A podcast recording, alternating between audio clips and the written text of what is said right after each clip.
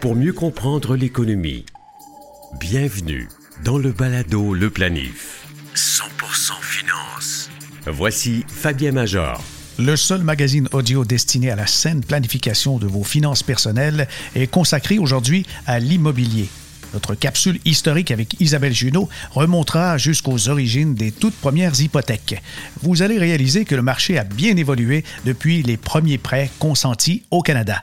L'ingénieur de formation et expert en immobilier Ghislain Larochelle nous dressera le bilan du marché canadien depuis le début de la pandémie et nous donnera également ses prévisions pour le marché de la location et revente des chalets.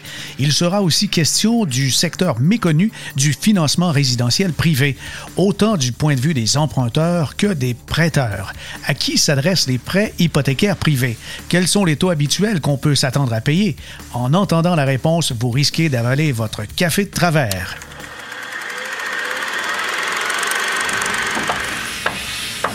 Partenaire de l'immobilier, l'hypothèque a des origines beaucoup plus anciennes qu'on pourrait le croire. On en retrouve les fondements il y a près de 4000 ans. Dans son fameux code, Hammurabi, roi de Babylone, fixait les règles des affaires financières en 1750 avant Jésus-Christ. La première hypothèque aurait été accordée justement dans cette cité, maintenant champ de ruines sur le territoire irakien. C'est un verger qui aurait servi de garantie d'un prêt d'argent que la famille de banquiers, les Marachou, aurait contracté. Les prêts avec sûreté sur des biens réels, comme des maisons ou des immeubles, étaient aussi pratiqués dans l'Égypte ancienne et la Rome antique. Au 4e siècle, les Grecs utilisaient des rois, des bornes de pierre gravées qui servaient à identifier rapidement les terres et propriétés grévées d'une hypothèque. La structure hypothécaire, telle qu'observée aujourd'hui au Canada, nous vient d'Angleterre.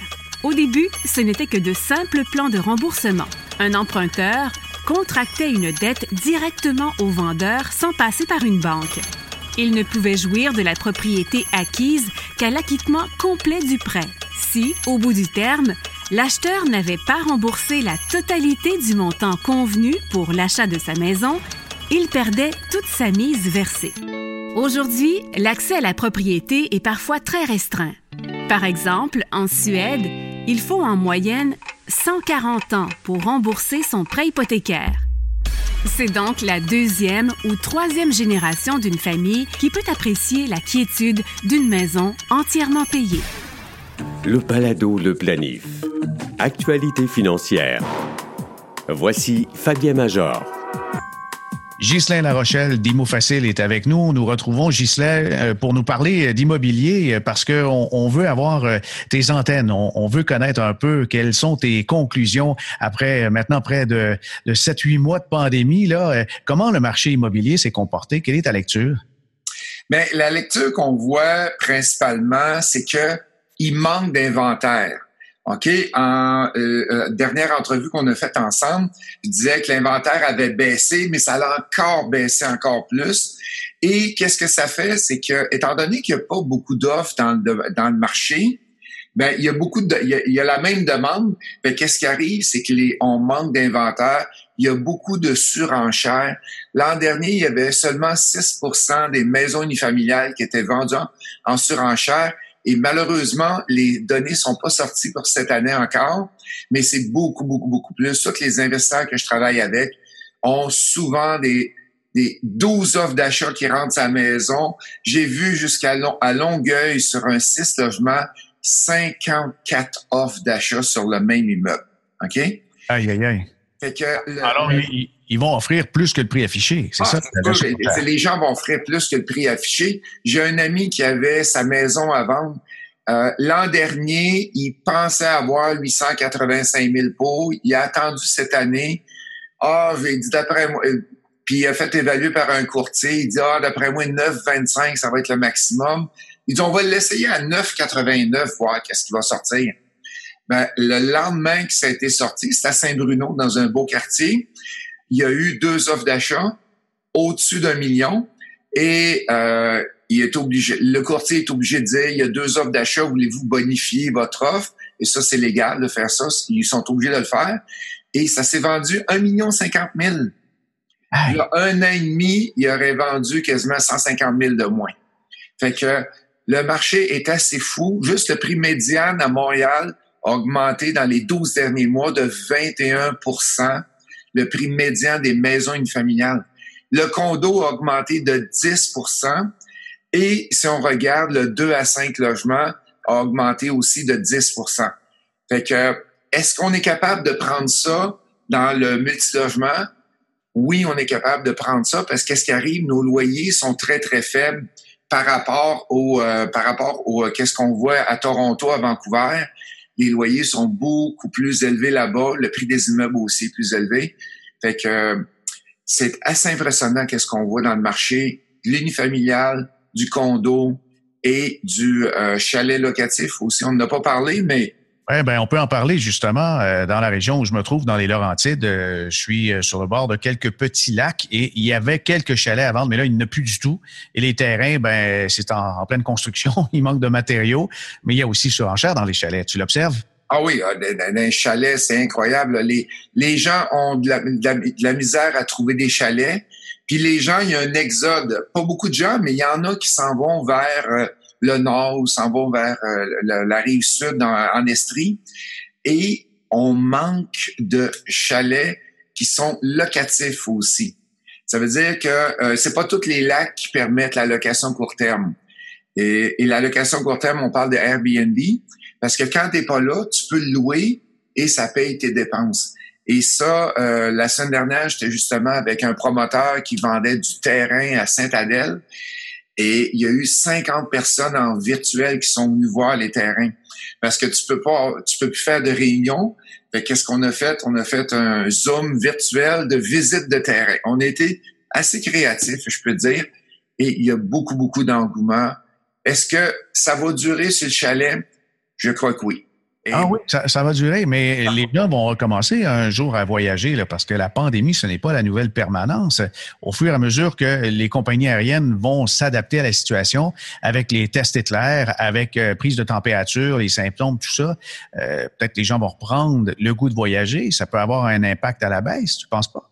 Non, non, euh, je crois que ça va continuer à monter, puis je m'explique pourquoi. Il y a présentement, il y a une augmentation de à peu près 40 de l'allocation court terme au Québec. 30 vient des grandes villes comme Montréal et tu as 50 d'augmentation en campagne. Ça veut dire les gens en montagne, les gens euh, carrément dans un champ, les petites fermettes qui vont aller chercher euh, tout ce qui est euh, sous bord de l'eau aussi. Et euh, ça, ça fait depuis 2017. En 2000, de 2016 à 2017, il y avait 17 d'augmentation du court terme avec Airbnb. Et là, on approche le 40% d'augmentation. Fait qu'il y a beaucoup, beaucoup, beaucoup plus. Et oui, peut-être ça va ralentir une petite affaire, mais, au lieu de 40, ça va être peut-être 30, 35% d'augmentation, mais ça va continuer. Les gens veulent la campagne. Ouais, ouais, ouais. Et, une connexion Internet aussi, hein? Et oui, et oui, ça, je peux t'en parler parce que je me suis acheté un chalet, moi aussi, récemment. Et là, je suis branché avec un réseau cellulaire. C'est un petit peu difficile à, travailler de la maison. Euh, pas de la maison, mais du chalet. Ça se fait. C'est un peu plus difficile. Mais euh, à l'hiver, le, gouvernement a donné beaucoup, beaucoup de, de subventions, d'aide aux compagnies pour aller développer l'Internet, la fibre optique en campagne. Et là, ça arrive dans plusieurs, plusieurs régions que ça va arriver. Oui, il va rester aux grands opérateurs maintenant d'assouplir un peu leurs règles parce que comme c'est là, ils vont louer le poteau euh, à, des compagnies de, de, plus petites dimensions, quelque chose comme 10 000 la location du poteau. Et puis, C'est, dans certaines régions, c'est problématique parce que les tarifs sont prohibitifs par les grands opérateurs parce que leur infrastructure a été payée, puis les plus petits veulent les compétitionner. OK, mais vous allez payer. Mais ça, ça sera en cours, on en entend parler. là. Mais euh, reparlons de la reprise, euh, Ghislain. Euh, ce matin, la Banque TD dit que la reprise de l'immobilier n'est pas soutenable. Les ventes et les prix devraient repartir à la baisse et on a établi que le record maintenant, le prix moyen au Canada, s'établit à 600 000 dollars à travers le pays. selon toi, euh, si on fait l'exclusion du marché du chalet dont tu viens de parler, est-ce que c'est soutenable cette hausse continuelle? Ben, et ça va dépendre de l'inventaire qu'il va y avoir. Si les gens, parce que là, durant la, période de COVID, qu'est-ce qui est arrivé, c'est que les banques ont arrêté de faire des reprises bancaires. Ça fait que là, il y avait plus de prise en paiement, plus de vente du contrôle de justice.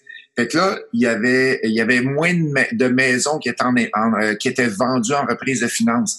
Et là, ils ont recommencé. C'est qu'on va commencer à avoir un petit peu plus de maisons, mais ça n'a pas monté beaucoup. Depuis un mois, là, il y a presque pas plus d'inventaire. Si on va sur centris.ca, si l'inventaire est faible et que l'impact de la deuxième vague est pas trop solide, selon moi, on a pour encore un, bon six mois à avoir une, augmentation.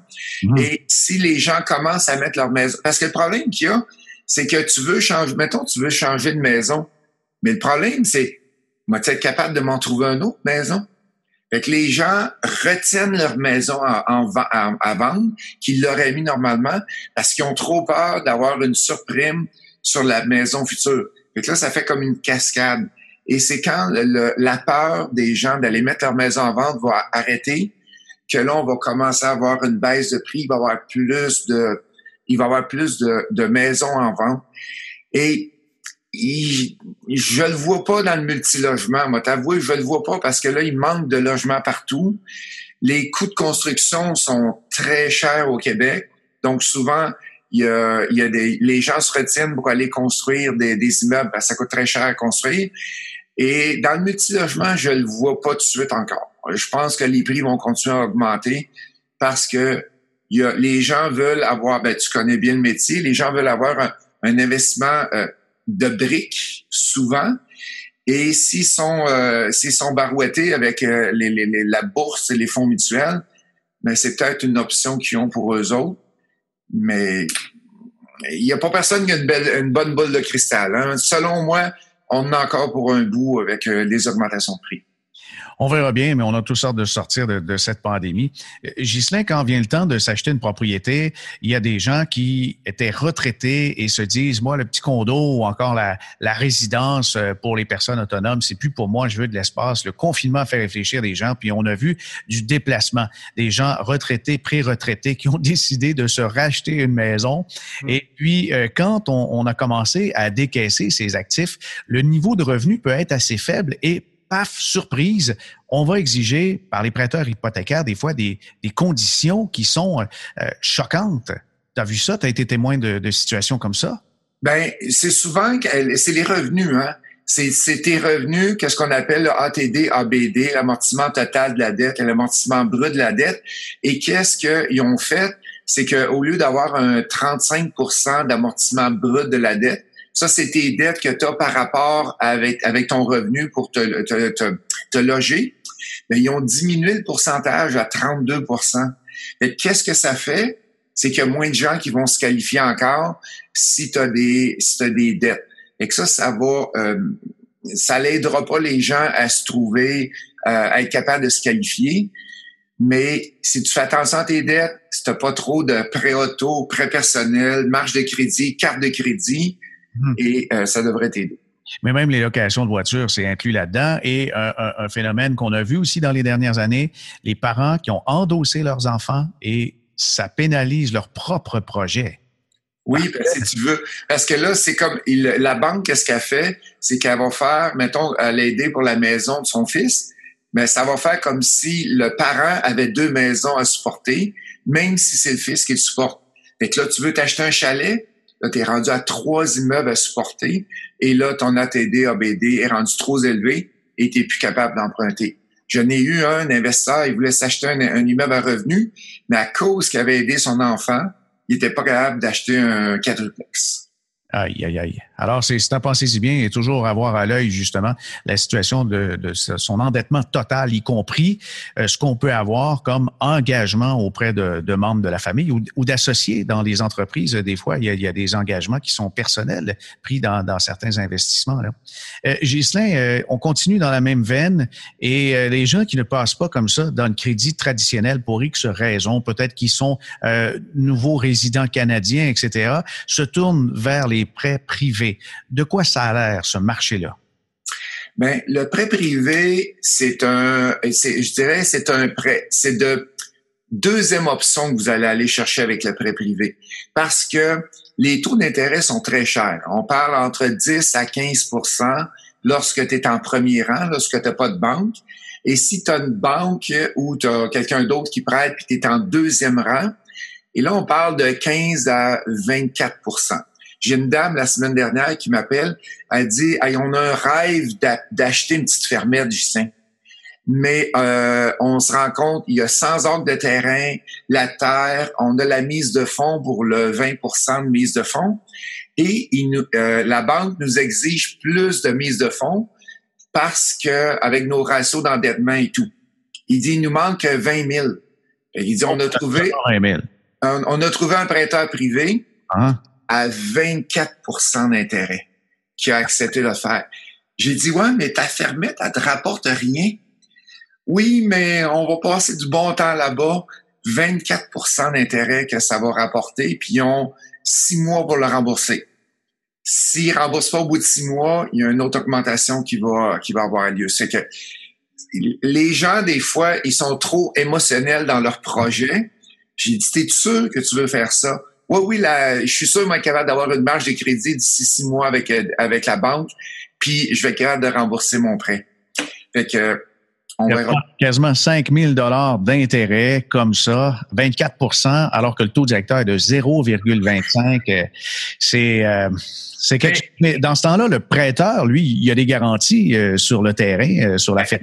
C'est sûr qu'il y a une garantie. C'est que si il, si il paye pas, mais ils vont pouvoir, il va pouvoir reprendre reprendre l'immeuble, payer l'hypothèque de départ de la banque et reprendre l'immeuble et revendre, euh, revendre l'immeuble. Ça, c'est un cas un peu extrême, mais dans, dans le prêt privé, euh, une, une, famille qui ne passe pas avec un prêt conventionnel, est-ce que les taux sont toujours aussi élevés, 10-12% ou des fois c'est plus faible? Euh, à moins que ça soit dans la famille, si c'est ça joue dans la famille. Mais dis-toi bien, Fabien, que c'est difficile d'aller voir une banque puis dire j'ai besoin de 80% de financement de, la banque et j'ai 20% qui va arriver avec un prêteur privé, la banque voudra jamais. Les prêts privés, c'est principalement pour acheter du, euh, du court terme. Par exemple, tu achètes une maison, tu la rénoves, tu veux la revendre. Tu veux faire des rénaux chez toi, mais le prêt privé peut être euh, avantageux pour ça. Mettons, tu veux ajouter un logement sous-sol, mais tu fais un prêt privé et tu vas être capable de louer, puis l'argent qui rentre dans, euh, pour le sol va être retourné. Euh, c'est pas l'idéal. Si tu es euh, un arrivant et que tu pas de t'as pas de, de, de, code de crédit, tu rien, qu'est-ce qu'on voit souvent? C'est la location achat. C'est quoi la location achat? C'est un hybride, je vous dirais, OK? Fait que c'est que l'investisseur va acheter l'immeuble, et on va euh, louer on va louer à la personne qui arrive, par exemple, ou qui a des problèmes de, crédit. On va y louer pour trois ans, quatre ans, le temps qui augmente sa, sa cote de crédit et le temps aussi qui, euh, peuvent passer à la banque. Fait de cette façon-là, il n'y a pas de taux d'intérêt à 12 Tu as un loyer à payer qui est un petit peu plus élevé qu'un loyer normal parce que c'est ta maison, puis c'est l'investisseur qui paye tout, mais c'est une superbe option pour mhm. les gens qui ont eu des problèmes financiers, mauvaise cote de crédit, les immigrants. Euh, c'est une très belle option qu'on a à travers ça. Ou même des fois euh, le malheur, hein, que ça peut être euh, la maladie, des, gens qui ont passé euh, quelques mois à l'hôpital, même victimes de la COVID, et puis se sont ruinés, veulent se refaire. ben oui, c'est à ce moment-là une deuxième chance pour être redevenir propriétaire. Ghislain, avec les prêts, il y a deux parties. Il y a celui qui emprunte et celui qui prête. Et qui sont les prêteurs comme ça qui vont prêter à du 10, 12 et même 24 ben, on a, il y a monsieur, madame, tout le monde, puis il y a les professionnels. OK? Comme exemple, toi, tu as un condo, tu as 200 000 d'équité sur ton condo. L'équité, c'est quoi? C'est entre la valeur marchande et l'hypothèque. Tu as de l'équité là-dessus, tu décides de vouloir euh, emprunter pour la prêter. Ben, tu vas aller chercher du 8, 10, 12% pour aller capable d'aller prêter ça. Le professionnel, lui, qu'est-ce qu'il fait? C'est qu'il va rouler 40, 50 prêts en même temps et il va, c'est souvent de l'argent de vente de compagnie. J'ai deux amis que je connais, ils ont vendu leur business euh, X millions et ils prennent cet argent-là pour faire du prêt privé. Fait que eux autres sont professionnels, ils ont une secrétaire, ils ont un bureau, il y a quelqu'un qui répond au téléphone, ils ont leur notaire, leurs évaluateurs qui travaillent pour eux autres et ils vont être dans les prêts de base, c'est à peu près les mêmes taux, 12-13% Vous direz que de ce temps-ci, c'est à peu près 12-13% qu'on va voir. Est-ce que le taux de défaillance est plus élevé qu'avec euh, du prêt traditionnel? J'ai pas la, la, la statistique là-dedans parce que c'est tout du privé. Fait que malheureusement, c'est, c'est tous des gens privés qui font ça chez eux. Et je vous, dans le côté flip, si tu regardes l'achat, rénovation, revente, le taux de défaillance est presque nul. Parce que tu vas acheter, tu vas rénover, puis tu vas revendre. Le taux de défaillance, c'est les gens qui sont en problème déjà, et qui ont besoin d'une petite aide pour être capable de, les aider à passer à travers des périodes difficiles. Là, il y a un taux de défaillance un peu plus, élevé. Mais euh, c'est en, je suis pas capable de, je suis pas capable de donner de chiffres, là, mais selon moi, mon intuition, c'est en bas de 5 OK, quand même, parce que j'imagine que le prêteur privé est habitué à ces, ces, façons d'évaluer. Les garanties sont tellement importantes. Et puis, le marché aussi étant très bon, il y a une quasi-certitude que s'il arrive quoi que ce soit, il va revendre la propriété dans le temps de le dire. Oui, c'est ça. C'est pour ça que les pertes d'argent des prêteurs privés, il y en a qui en perdent, mais c'est pas majeur. C'est pas majeur. C'est sûr, il faut savoir comment... Si tu fais un flip, il faut savoir comment calculer le flip et comment ça fonctionne. Mmh. Mais je te dirais, c'est une belle opportunité pour les gens qui veulent aller euh, prêter. Et il y a des compagnies, qu'est-ce qu'ils font? C'est qu'ils vont prendre monsieur, madame, tout le monde, puis ils vont gérer leur argent pour eux autres pour faire du prêt privé. OK. Alors, ça devient une forme d'investissement, mais euh, ça passe par les notaires et par justement une série de professionnels pour s'assurer que c'est cocheux avec des, hypothèques légales et tout. Là. Oui, oui, exactement. Avec une hypothèque sur l'immeuble et c'est ça qui te protège. Fait que s'il arrive quelque chose, ben, au moins tu as une garantie sur l'hypothèque, sur l'immeuble, tu vas aller te, te, garantir. Et il y en a qui vont prêter, mettons, tu achètes un flip, il y en a qui vont prêter 100% du montant du flip, oh. mais à une condition. C'est que, mettons, on fait un flip de 100 000. Tu achètes 100 000, tu as besoin de mettre 25 000 de Renault, ben, ils vont prêter le 125 000. Ils vont prendre une garantie sur la maison de flip, puis ils vont prendre une garantie sur une autre un autre de tes immeubles. OK. ils sont garantis avec deux immeubles et ils peuvent prêter plus, euh, plus élevé encore. En tout cas, je t'affirme que ça s'organise. Il y a des, des, des, institutions à grande échelle qui commencent à ouvrir des, des, placements privés qui sont en vente et négociés de manière quotidienne pour que des gens puissent avoir justement des, des retours là-dessus. Et puis, euh, vraiment, c'est tout un marché. C'est un marché moins connu, un peu obscur. Et à ta connaissance, Ghislain, en, en terminant, si une banque a normalement une patience de, de trois mois, quelqu'un qui, qui a cessé de faire ses paiements dans le prêt privé, est-ce que c'est plus long ou c'est à peu près la même chose? Ben, la, différence du prêt privé, c'est qu'il y a un contact entre humains. Fait qu'il y a quelqu'un qui a fait le prêt, l'autre. Fait qu'il y a, il y a une négociation souvent qui va se faire avec. Fait que donne-moi telle chose, donne-moi, donne-moi un peu ce mois-ci, l'autre mois, tu vas avoir une rentrée d'argent. Fait qu'il y a une négociation. Fait que c'est pas aussi sa gâchette que avec euh, les banques, mais euh, c'est plus rapide. Pour aller reprendre une maison, il y a moins de paperasse. Fait que c'est bang, tu as, la vie, tu as 60 jours, tu sors, et là, le, le, prêteur privé reprend l'immeuble parce que tu pas une grosse compagnie en arrière. Et les, ventes du contrôle de justice, par exemple, des fois, ça prend un an avant de pouvoir reprendre la maison quand les banques le font. C'est que c'est super long. Alors, les banques, là, la période de grâce euh, s'achève pour la plupart d'entre elles. Il va y avoir certains avis. À ton avis, est-ce que c'est possible que 2021, au début de l'année, il y ait un petit peu plus de reprise de finances que dans les années passées? Ça va dépendre d'une chose. Ça va dépendre qu'est-ce que le gouvernement va aider. C'est exact. C'est le, gouvernement avec la PCU qu'on a eu pendant X mois.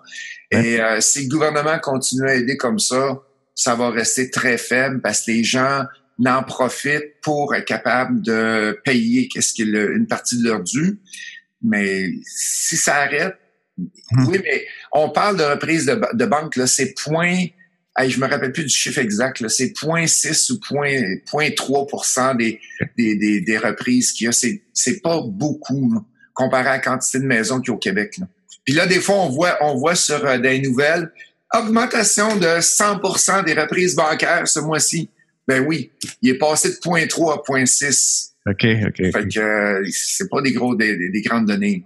Ouais, puis contrairement à la croyance populaire, la majorité des maisons, euh, ben il n'y a plus d'hypothèque dessus. C'est quelque chose comme 70% à travers le Canada, peut-être un petit peu plus faible pour le Québec, hein, quelque chose comme 65 dans, dans ce coin-là. Là. Mais quand même, merci de ta générosité, Ghislain. C'est toujours passionnant de parler d'immobilier avec toi. Mais merci beaucoup, Fabien. Oui, ben, je, oui, on, devrait. Pour vos recommandations d'invités ou de sujets, n'hésitez pas à nous écrire fmajor.com.